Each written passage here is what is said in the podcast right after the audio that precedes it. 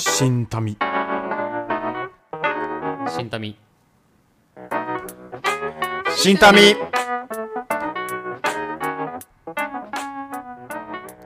深夜のターミナルラジオ。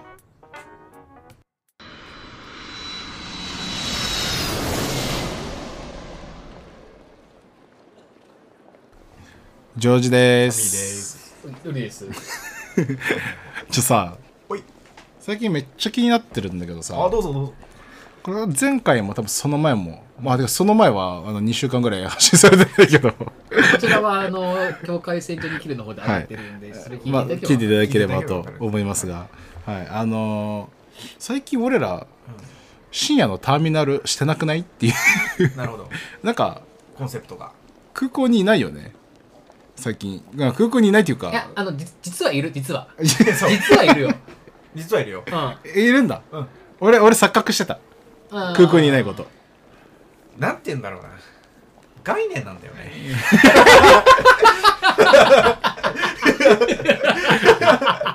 深夜のターミナルで話をしてるっていう概念なんだよね、うん。なるほどなるほど、うん、なんかもうそのコンセプトに縛ら縛られなくてもよくない？つうなんかそういう、なんかやっぱ6ヶ月6ヶ月かけてさ考えたコンセプトっていうところでちょっと最近なんかどうなんだろうなってうん。ちょっと思っていまして。まあこういうのってアップデートしていくもんですからね。なるほど。アップデートしてんのかなこれで。アップダウンしてうん、戻ってる 戻ってるイメージ。うん。アップじゃないですよね。あんまり他の番組聞いてないけどうん。あの他の番組が多分どんどん進化していく中どんどん退化していく いやえそういうのが逆に大事だと思うよ。ダウンダウンデートしてるかもしれない。みそうそう。みんながあのね進化してる中やっぱり退化していくっていうのは逆にまあね急な存在になるわけじゃないですか。そういうことですね。僕たちが目指してるのはやっぱりナンバーワンじゃなくてオンリーワンってるんでそうだね。そうかっこいい。そうそうそうそうそう。いいだからもうあのそ、まあ、概念だしあの、まあ、僕ら自由。自由だから。そだからまあたまに思い出したかのように空港設定を。うそうそう。やれば、まあ、やれば満足だろっていう。ね 上からね。上から目線で。これでいいんだろっていうのをちょっとたまに挟みながらだけど。まあまあ、まあっていうのが気になってるんですけどまあ、はい。結論僕らは自由だっていうことで。そうい。うことではい。ありがとうござい今日はます今日は今日は何？何あのフグ。ああはいフはフグ。フグ。あフグね。えそれないなんかこう鉄差って話？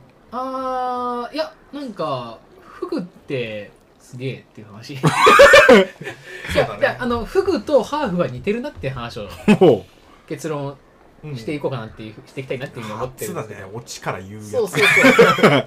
困るわ。いやなんかもうちょっと難しいことに挑戦してみる。なるほどね。そう。これもまああの自由うやっぱ自由だからね。そうそうそう。ん。なるほど自由は不自由だからね。うん。これちょっとアップグレードしてるかもしれないね。そうだね。まあじゃあ話を戻していくと、はいああそうだね。僕が大学生の頃の話なんですけど、あはいあのまあ、どこで服が出てくるのかっていうのをちょっと楽しみにしながら聞いてもらいたいんですけど。15分ぐらいできどっかでフグが出てきます。皆さんフグの回数数えておいてください。そうあれはそうだね。大学2年とか3年とかまあ二十歳前後ぐらいの時の話なんですけど、あのーコーヒーまあ、カフェで友達と喋ってたんですよ、うでそのカフェってちょっと特殊で、えっと、特殊っていうかまあたまにあるカフェだけど、先に自分が座る席を見つけてでそこに、まあ、荷物とか置いて席取っておいて、はいはいはい。でカウンターまで行って注文して席まで持っていくっていううん。はいはい。自分で。うん。だから席に座って注文待つみたいな形じゃなかったのね、でちょっと特殊なカフェでまあ俺は座ってたんだけど、たまたまその俺の隣の席に案内された女性の方がいてただよく分かってなかったのそのシステムを。うん。うんだから困惑してて。はいはいはいはい。でよくパってあ顔見てこうな何か喋ってるの聞こえたかな、見てみたらポルトガル語だったの。多分ブラジルの旅行からできた人なのか何なのか分かんないけどもう分からないみたいな。何何みたいななっててどういうことみたいななってて。でちょっと大きい声出しちゃってたから周りの人もなんかやっぱ見るわけじうんうなんだなんだうゃんでそれに多分なんかちょっと怒り始めてああ周りから見られてること。見られてることうな。ん。か、なんだこいつら見やがってみたいな、あで俺はそのなんかエキサイティングしてるからなんかちょっと落ち着いたタイミングで声をかける。ーはい。かなんかその声をかける間がなかったの。うんうんうん。だからちょっとああってこうどう声かけようかなって見ててた時にパッと俺の方見て「この日本人も」みたいな。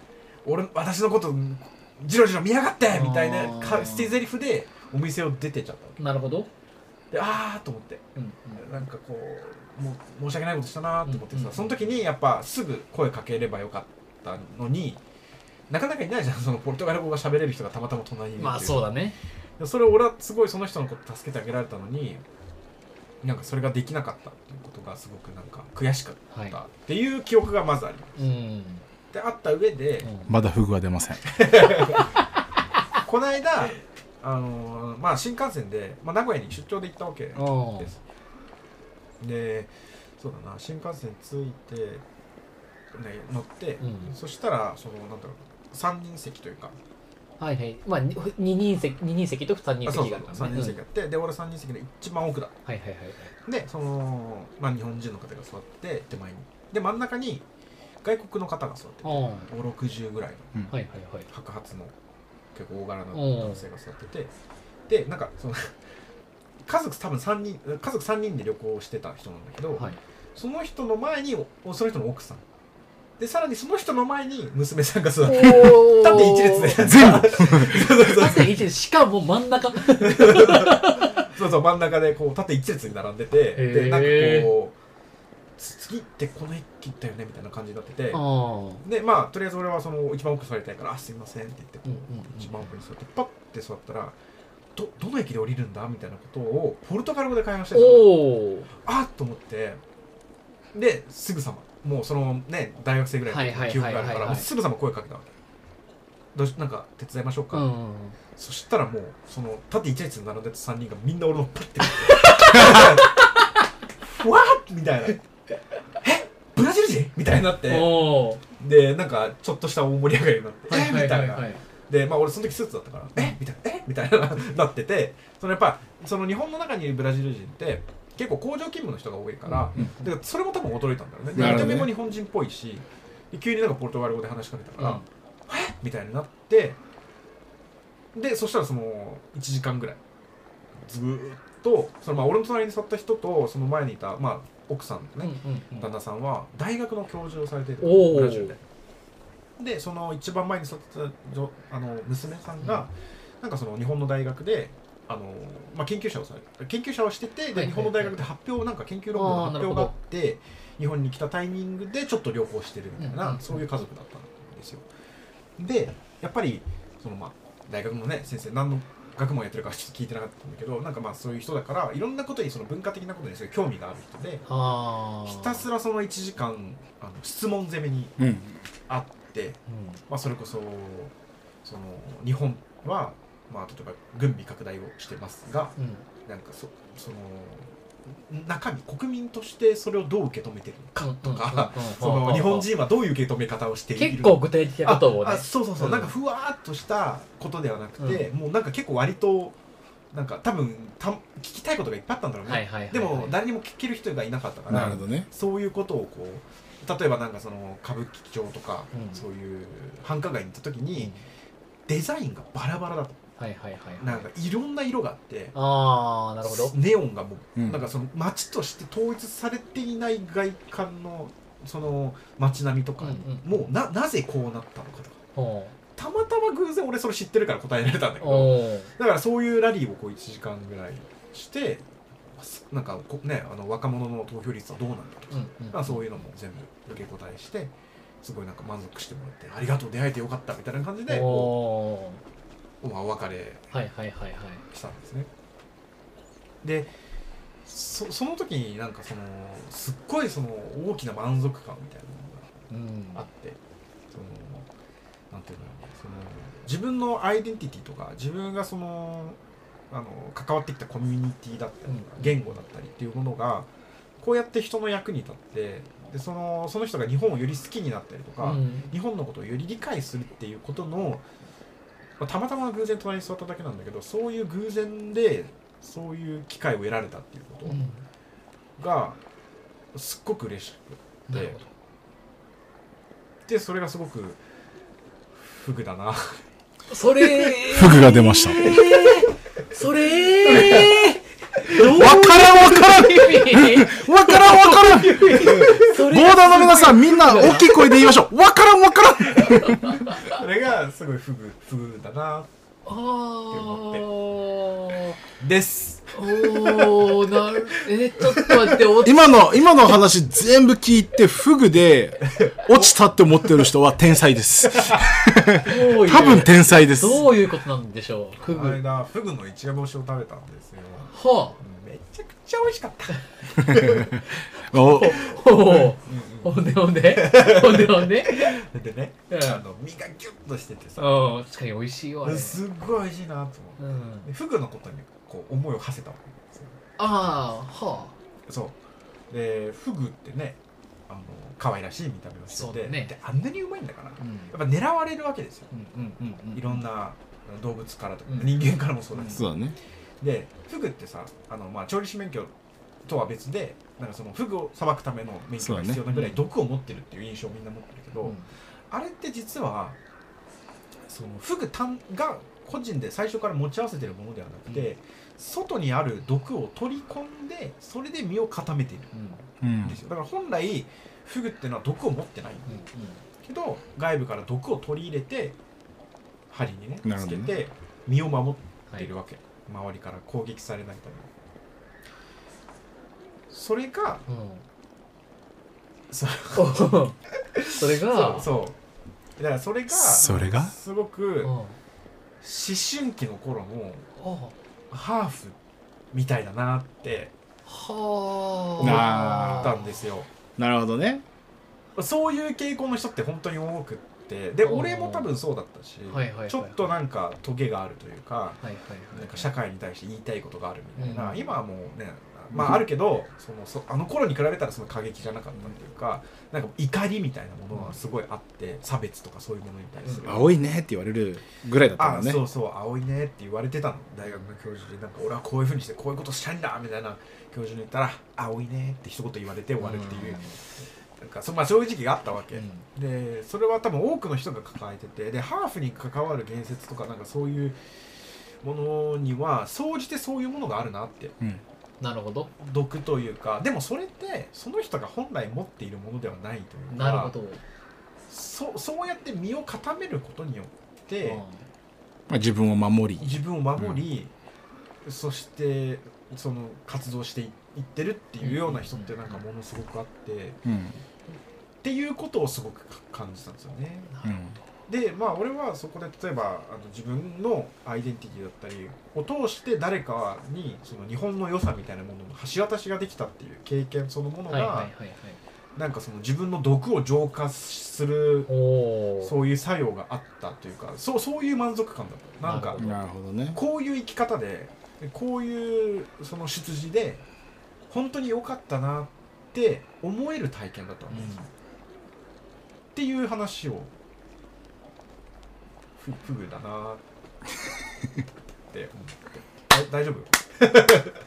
いやでも多分なんか女優さんの顔を見てる限りすごく満足そうな顔をしてましたので まああの繋がったんじゃないですか？でも。いやまあでもだいぶ分かりやすくなったじゃないですか。特にねあのボーダーの中でそれこそあのまあハーフっていうかそういう境界に線に立たせることを、まあ、立たさん？立たざるを得なくなってしまった人たちは分かりやすいんじゃないかなとか思ってその、こう自分の身を守るために外部からそれをこう自分のね。そう取り込んでいくしかないみたいなのは。それはねもうあのサミも同じような体験をしてる時期俺も全く同じような体験をしてる身だから大体すごいイメージ湧くなというふうに思って。だからそういう自分の出自を生かして自分のアイデンティティを生かしてその国と国の橋渡し的なことをね、うん。民間レベルでやれたという満足感と、まあ、フグの一夜干しのステーキうまかったなって。うまさ、うん。うん、同じぐらいだった。ああ満足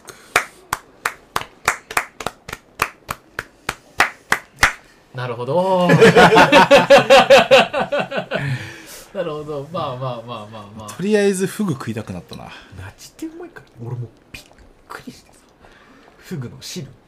汁。あの焼いた後のさああはいはいはい焼くとさいイノシン酸が出るんかな、うん。なんかわかんないけど。まあ醤油とかさちょっとかけて焼いたそのタレうん。がこう出るわけじゃない。うん やばい。笑っちゃうんだよね。もううますぎて。もうなんか他のもの食べられなくなるんじゃないかってぐらいずっとそれをねあのフグが食べ終わった後もズズズズズズズズって飲みながらちょっと日本酒ピッて。やって、本当に美味しかった。いやまあうまいけど。でもさなんか最後最後の最後であれだけど最近俺もさちょっと和食に近い料理すごくもうちょっと探検してみたいなっていうふうに思ってて、あのそしち知人、まあ、先輩があのちょっと小料理屋さんやってて低温調理の小料理屋さんやっててあのよくそこは毎月行ってるんだけどあの結構なんか普通だったら食べないものが結構まあ比較的あの支払いやすい金額で出してくれて、そのなんかあの白子を低温調理して、はいはいなんかこう焼いたやつを食べれるとか、いろいろ。で食べてくるとなんか今まではさ正直さ、まあ、ブラジル人目線でいくと俺らがずっと家族といたら多分体験しないであろう食じゃない。うんうん。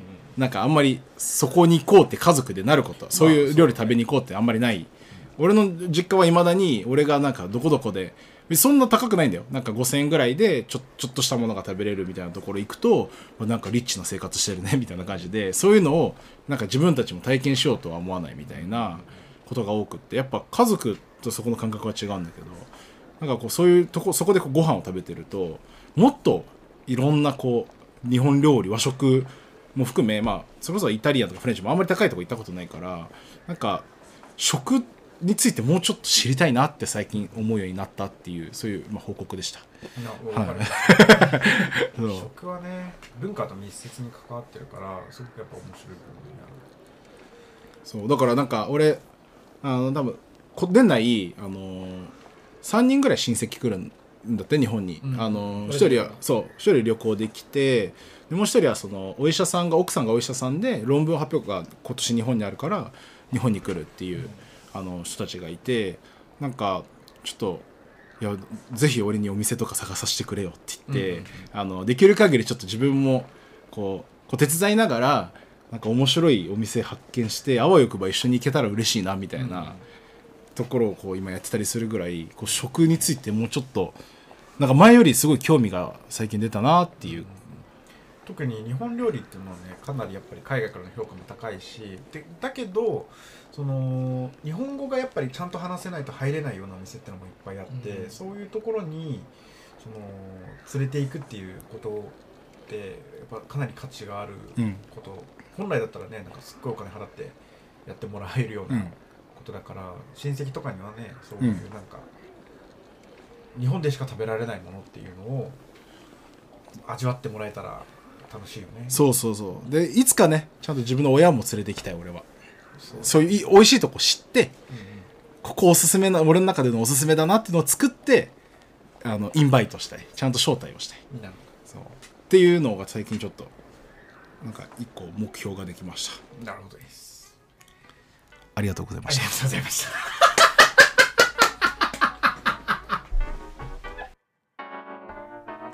しんたみ